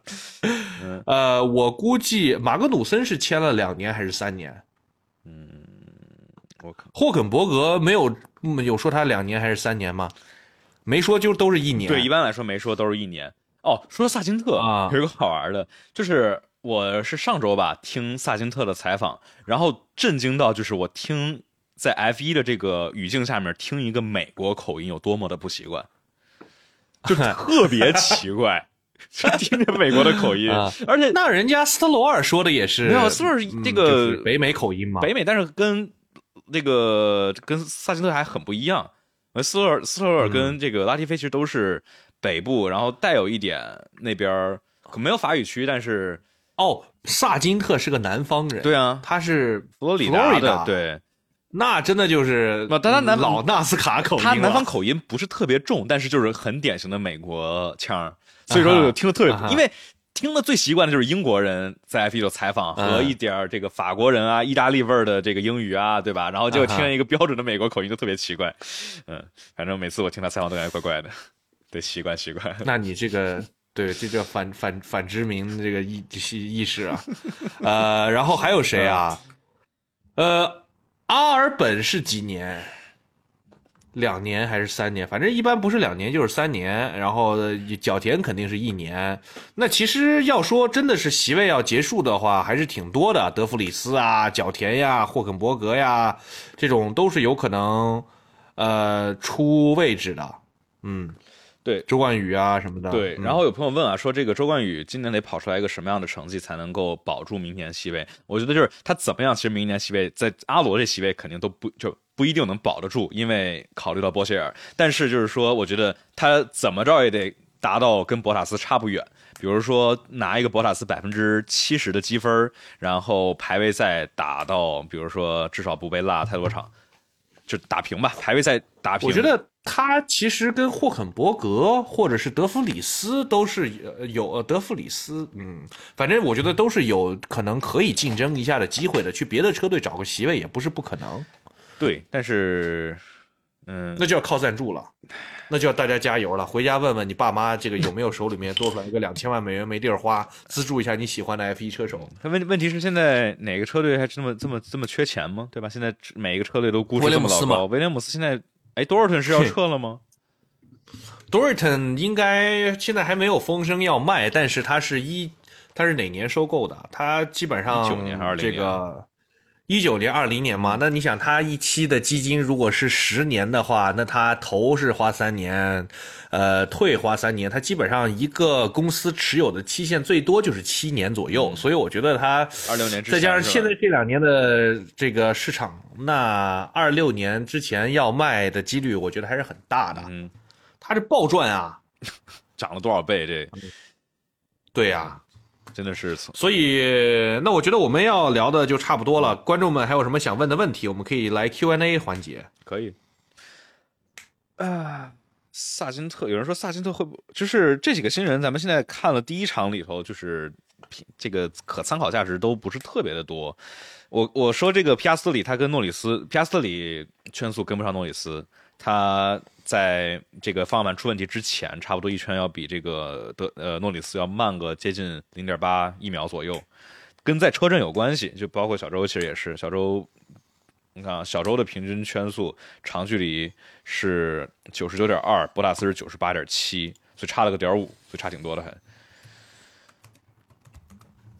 乐扣二四年之后还能在 F 一吗？这他假如想的话，他肯定能在啊，这实力在这儿啊。对但是就是对吧？这个问题问的挺有意思，我来看一下今天的马丁股票有没有涨。哦哦，大涨是吧？百分之七。哎哎，不对，这是上周五收盘，啊这今天还没。但有可能上周五收盘是这个叫什么？吃着当时哦东侧的红、红利，对东侧和依啊恋、对，嗯，但是我觉得应该是大家可以考虑把这个，卧槽，最近马丁呃一个月的股票涨了百分之五十，一一哎不全是 F 一嘛，但是肯定是有关系，我觉得。当然我了解反正，这个买股票还是挺合适的。这个他这个不是投资建议，大家请这个投资有风险的，叫什么？对吧？对，还是要不要这个听什么什么网络对，不要在听网络上瞎给你忽悠两下，然后你就去卖花钱。股票对，不要这样。对呀、这种愚蠢的行为是不可以。嗯哎，啊、还有什么大家想聊的吗？呃，有人说，刚才有朋友说这个怎么去评判 F 二的阵容的强弱，其实就看他们进 F 一之后怎怎么样。靠感觉。确哎实，因为一帮同样的车手在场上比，基本上还是跟 F 一里面的实力对比是一样的。就看他去年进了 F 一的车手，去年在 F 二的那个队友是谁，你就大概知道他们的成绩和这个实力关系。你再去拿他跟今年的队友做对对，比，差不多就是这这样，就是横比代换，就是基本啊上都是得拿这些进了 F 一的人，然后来去做这种这个呃中间变量，来传递一下这些不等式。然后，所以说为什么说这个一八年特别强，是因为有个拉塞尔、诺里斯、阿尔本、德弗里斯，还有拉提菲，对吧？这么多进过 F 一，的拉提菲的话就是，嗯，拉提菲但是人家好就一下他的含金量就下降了。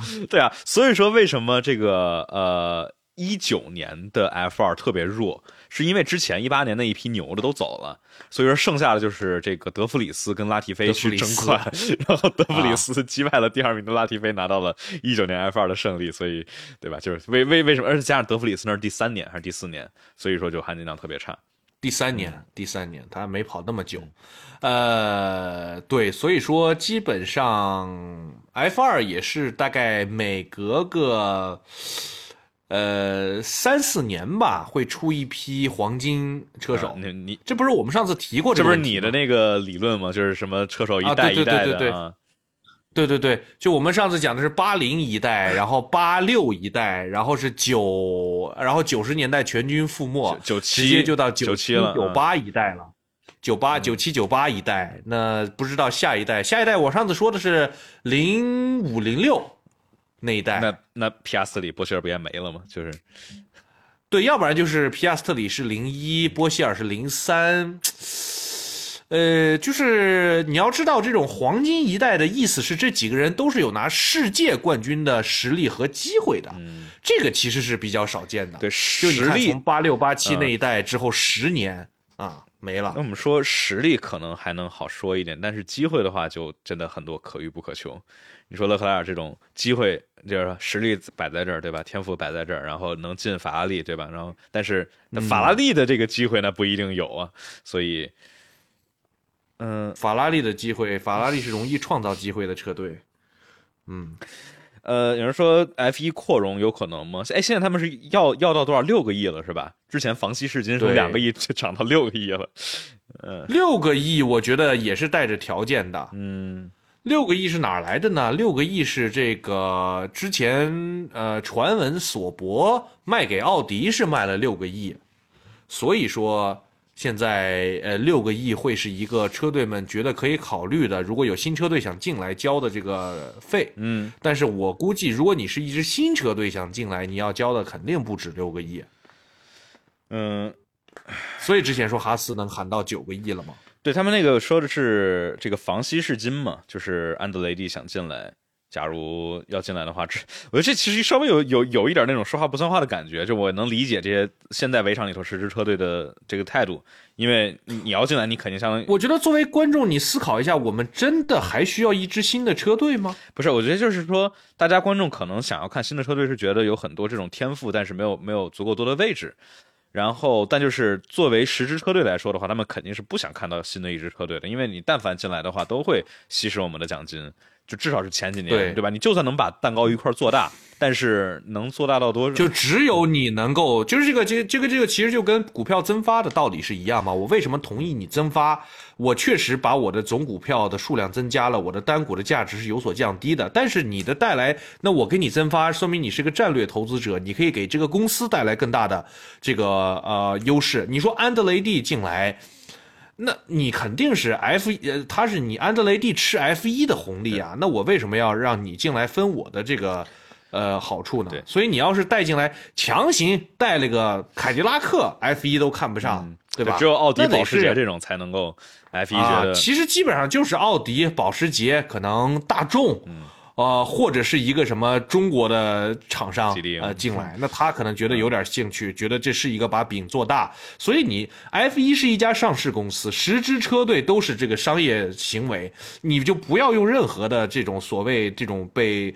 就是那种足球世界里面把足球给害了的那种什么本土文化、社区回报精神，在 F 一里不存在的，我也非常开心它不存在。嗯。啊，呃，对，然后就是就是自由媒体和这个 Formula One Management 这边儿是所代表的这个这个立场啊，是更多的是不希望有新的车队，不希望安德雷利进来。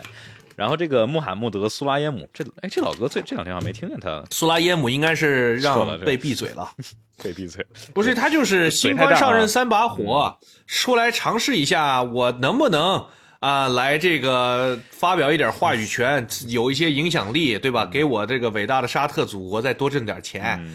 但是结果发现，就是你让托德都选择当了 FIA 主席，主要负责不说话。你苏拉耶姆是谁呀、你配跟我看一样的电视吗？对吧？嗯，没有足够多啊积累的人员，这个人员啊，这个资源什么之类的。呃，OK，然后哦，这个，哎呀，录播客的收收广告我都忘了，应该哦，没事。哎你还要接广告了，最近不是错呀。不是不是广告，就是让大家 follow 一下。哦，哦没有哦播客没有广告嗨。哎，我就觉得播客应该怎么着就应该来这儿投点广告啊！现在播客怎么着？有我这不老听那个，现在不是越来越多的播客里面都有。我以我们的这个大家观众和听众的这个素质跟价值啊，那我觉得这个广告应该非常大、非常猛才对呀、啊我觉得也是。你到时候找找人配置一下。我们现在现在喜马拉雅上平均一期播放七八千，然后小宇宙上七八千了，喜马拉雅啊，至少啊，我都不知道，我操！我看一下，我都没看过这个，啊咱们这数据这么好。那这个蔡总啥时候给我小吴发工资啊？你这个哎，啊喜马拉雅我呃本月收益有高达零点零九六块钱，那你给我至少分个泡泡糖我跟你说我，我我怎么给你零点零四五呢？这个那个点零五怎么怎么给你呢？呀，反正我觉得中国的这个赛车的商业化还任重而道远，这个也我们慢慢磨吧啊，这个很难的啊。然后说小宇宙账号搜什么？搜方程式漫谈。对我就一直在想这个玩意儿，我觉得你名字不好，不好得改。方程式漫谈听着就像是一个很慢慢的在谈的，这不就是慢慢在谈？他妈都 都扯了扯了一个多小时了，嗯，其实我还是很喜欢做播客的，所以我觉得这个这个名字需要取得好听一点。那你有想？你觉得这个？你觉得名字怎么样？我觉得名字就就 OK，没有什么无功无过。你觉得可以接受？观众朋友们，这个征名大赛现在开始，你们觉得这个播客可以改个叫什么样的名字？可以变成标题党，然后就是那种 爆吸引人的那种名字。嗯，你看我现在上一期聊二三赛季车队的，这方程式漫谈是他妈数学老师在讲题，这样一下就完很多。您嗯，叫三级方程式漫谈，不是一元一元二次漫谈。嗯，你看你看地上 F 喜马拉雅上面聊车队车手那那一期九千五的播放。然后去年最后一期就是那个就是二三年复盘一点七万喜马拉雅上面，what？嗯，哎，我这我那哥们儿的的电台做了。做了七八年了，好像现在也那么多人听 F 一吗？不是因为，因为现在就就只有只有只有这个播客啊，就国内。哎呦，那我们这是开创了，那就这个商务部是不是来找我们谈话呀？这要拆分我们俩，要求我们必须各自做一个。对，有人说是搜到 F 一方程式漫谈，对，就是这个。对，主要是现在没有没有什么别的人真的去做这个播客，播客这圈子太小了。确实。你本来赛车就没多少人，赛车圈没多少人，再加上播就是赛车圈跟播客圈的一个重合，所以啊，好吧，那就大家帮我们想想有什么好玩的名字。然后，如果你家里还是刚才那个，如果刚才那个你爸有两千万美元不知道在哪儿花的，你可以先给我们投个二十万美元，然后让我们来这个享受享受红利。我的两千万美元的朋友，你在哪里啊？嗯。地铁地上 F 一为什么叫地上 F 一呢？哎，你看，我跟你说，幺幺七，你这个做媒体啊，这是最最最最大的缺失，就是你除了自己什么都不了解，这是这个 抽象文化也没有听说过，是吧？对，没有。呃，就是有一个人呢，叫什么李老八，然后他当年是讲一些这个电竞的一个主播，他就是这个人特别的，就想象中要抽象呢，就是他。呃，就是就是 is very 啊啊，就是他的风格非常的抽象，就说一些很奇怪的话，比如之前世界杯的时候一直在踩梅西、吹 C 罗，反正就是一些很会拿捏这个流量时代的呃的的一些一些人吧。之前他还我还看了他有一个什么呃招聘主播，然后有一个上来还讲 F 一，一个四川人。第一期上来，我操，惊艳全场，那特逗那哥们儿。然后结果后来发现不行了，呃，就是他就火了那么一下，然后就没了。所以，呃，我当时还挺期待的，我们这个 F 一终于来了一只鲶鱼，可以为我们搅一搅。结果发现也这个沉下去了。呃，Air Pit，呃。对七七哥谈 F 一不是我我我我为啥这啊啊这种人赶紧把这个这个人封了，不要让他再发言了啊！这种级别的话语啊说出来啊，被抓住了，我要这个当场 shaming 他一下，叫什么小橙子零幺二零。哎呀，你这个起名字的功力，你是要把我们害死吗？七哥这个名字听着太太嗯没有，就我我我我是想名字不想加太多的那种是谁谁谁或者干嘛干嘛，就是。就是聊的东西嘛，这个我我听了几个 F，我现在其实好久没怎么听过 F 一的播客了，就就几个 F 一的播客，就英就是 我跟你说，你的名字跟数学播客只差一个字儿，叫解方程式漫谈，这个听着就彻底这数学老师化了。呃，你知道这个 F 一就是，哎，我真的发现你有没有觉得，就是英文。玩这种 word wordplay 和这种特别好玩，对，就是容易一点，对，就这种谐音谐音梗，对吧？这种 pun 特别对。然后比如说，你看英英文的 F 一播客有这个呃 Missed Apex 呀，The Late Breaking F One，然后嗯，我听的最多那个叫 Shift F One，嗯，哦，看见了 Shift F One，然后有一个 DNF One。啊，W 啊，对，还有 WTF One，WTF，你知道 W 你知道 WTF 把他们那个两个那那个 Matt 跟拆家了啊，把两个把主创之前主创跟 Matt 给踢了，挺神奇的。这就等于这个相当于这个，就有一天我把你踢出了方程式漫谈，嗯，对，这种感觉非常令人痛心。那也总得总得把这卖你啊，村长托马斯的节目变成了你的脸啊。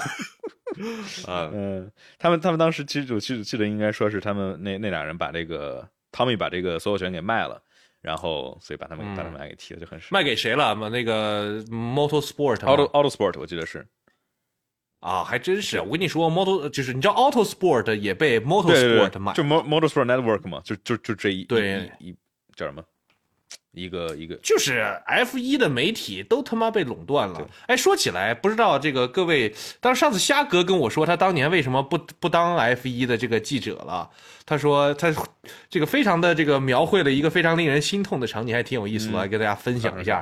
就是他说呢，就是当年他不是做 F 一速报的这个总编，哎，副总编，然后反正当年就是零七年库比卡出事儿的那一场，然后呢，他当时也在现场，加拿大。呃，然后呢？当时库比卡在这个被抬上了直直升机送去了医院，嗯，他跟所有的记者都在那种媒体中心等着消息。然后呢，当他在等消息的时候，他发现 Autosport 的报道已经发出来了。然后他发现 Autosport 的记者就他妈在那架直升机上，所以就是他觉得自己这辈子也没有可能就是在做媒体上赶超这些已经在围场里面建了。铁网的这些人了，所以他就这个转去做车队了，这是一种在职业生涯的绝望感吧。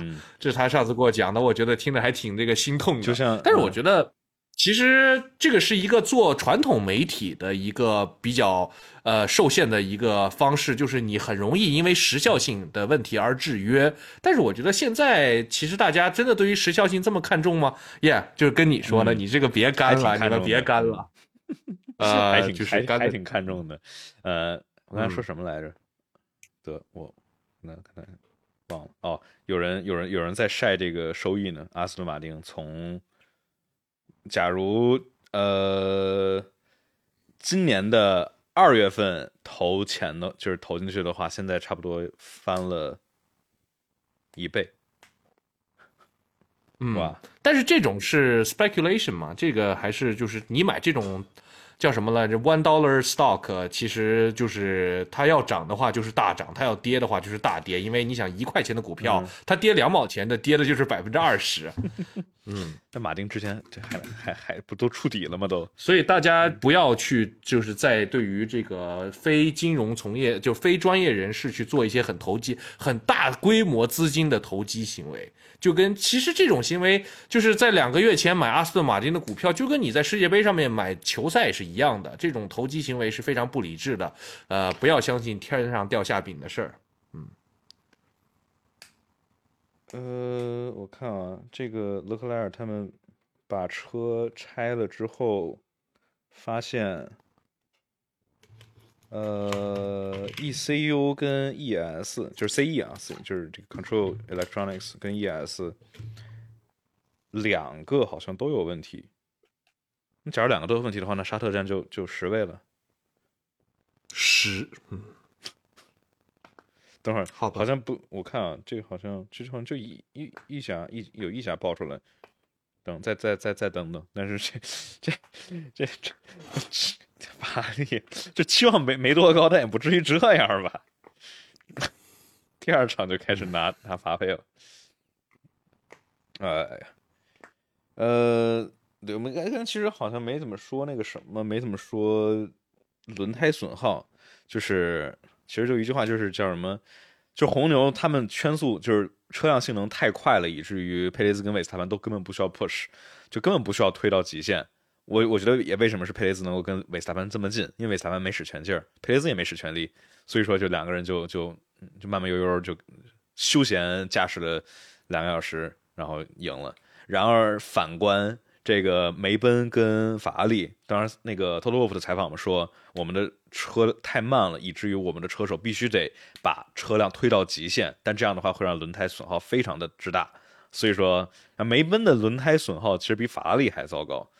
所以就呀，就是红牛轻轻松松，那边梅奔法拉利是拼死拼活的，然后还就能够达到只比红牛慢一秒。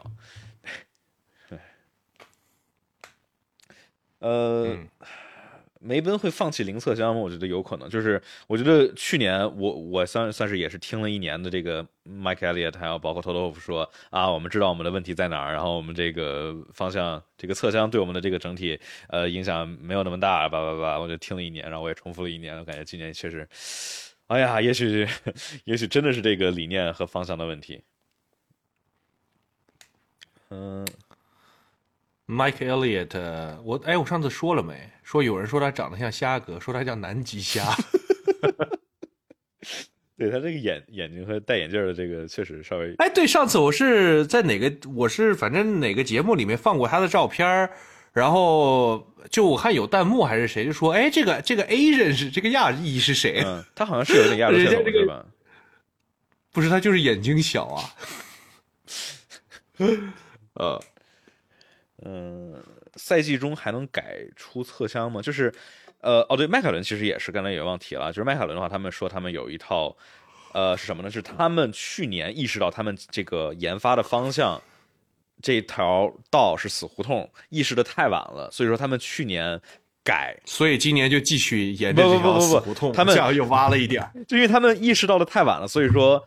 切换方向，然后走一条新的道路方向的研发的时候切的太晚了，所以说没有赶上这个开场，所以说他们在等他们的这个研发。但是梅奔看起来是，哎，不知道。有人说多聊聊梅奔跟汉密尔顿，这还有什么可以说的？汉密尔顿，嗯，梅奔和汉密尔顿。特洛夫说，我想起来了，有一个事儿，就是哎呃，梅奔替。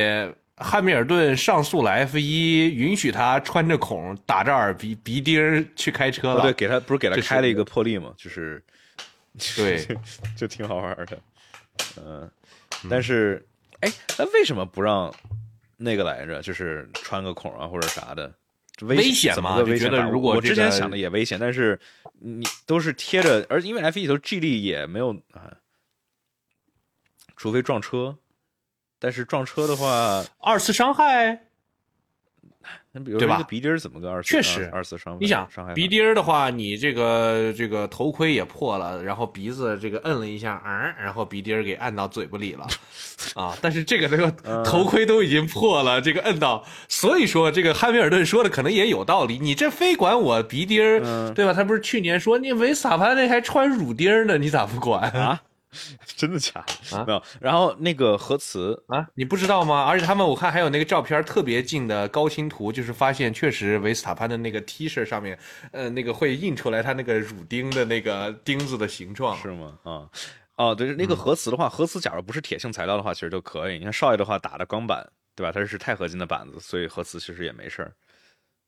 那就是取下来嘛，会有这个到没有做做核磁的时候都。取不掉的，那不就不是进去了？去去去，去年去年还没有人说有有一个钉子不好取，也不知道他打哪儿的啊。那说不定叫什么来着？那个几点钟了？十点钟，叫什么？那个我记得当时说啊，叫 Prince Albert 是什么？你可以查查，我来查一下。妈呀，幺幺七，你这个说起来，你女朋友还没回来呢哈？嗯，回来了。哦。嗯，啊，哦，这个弹幕里头，OK，耶耶耶耶耶，对对对，是是是，幺幺七还是玩的比较洋啊，洋气。我开开车时间到，对，所以说就是它这个，我觉得假如假如可以证明是非磁性材料的话，就非铁性材料，那其实完全不影响核磁，而且其实特别小的东西的话，核磁其实也没什么事儿。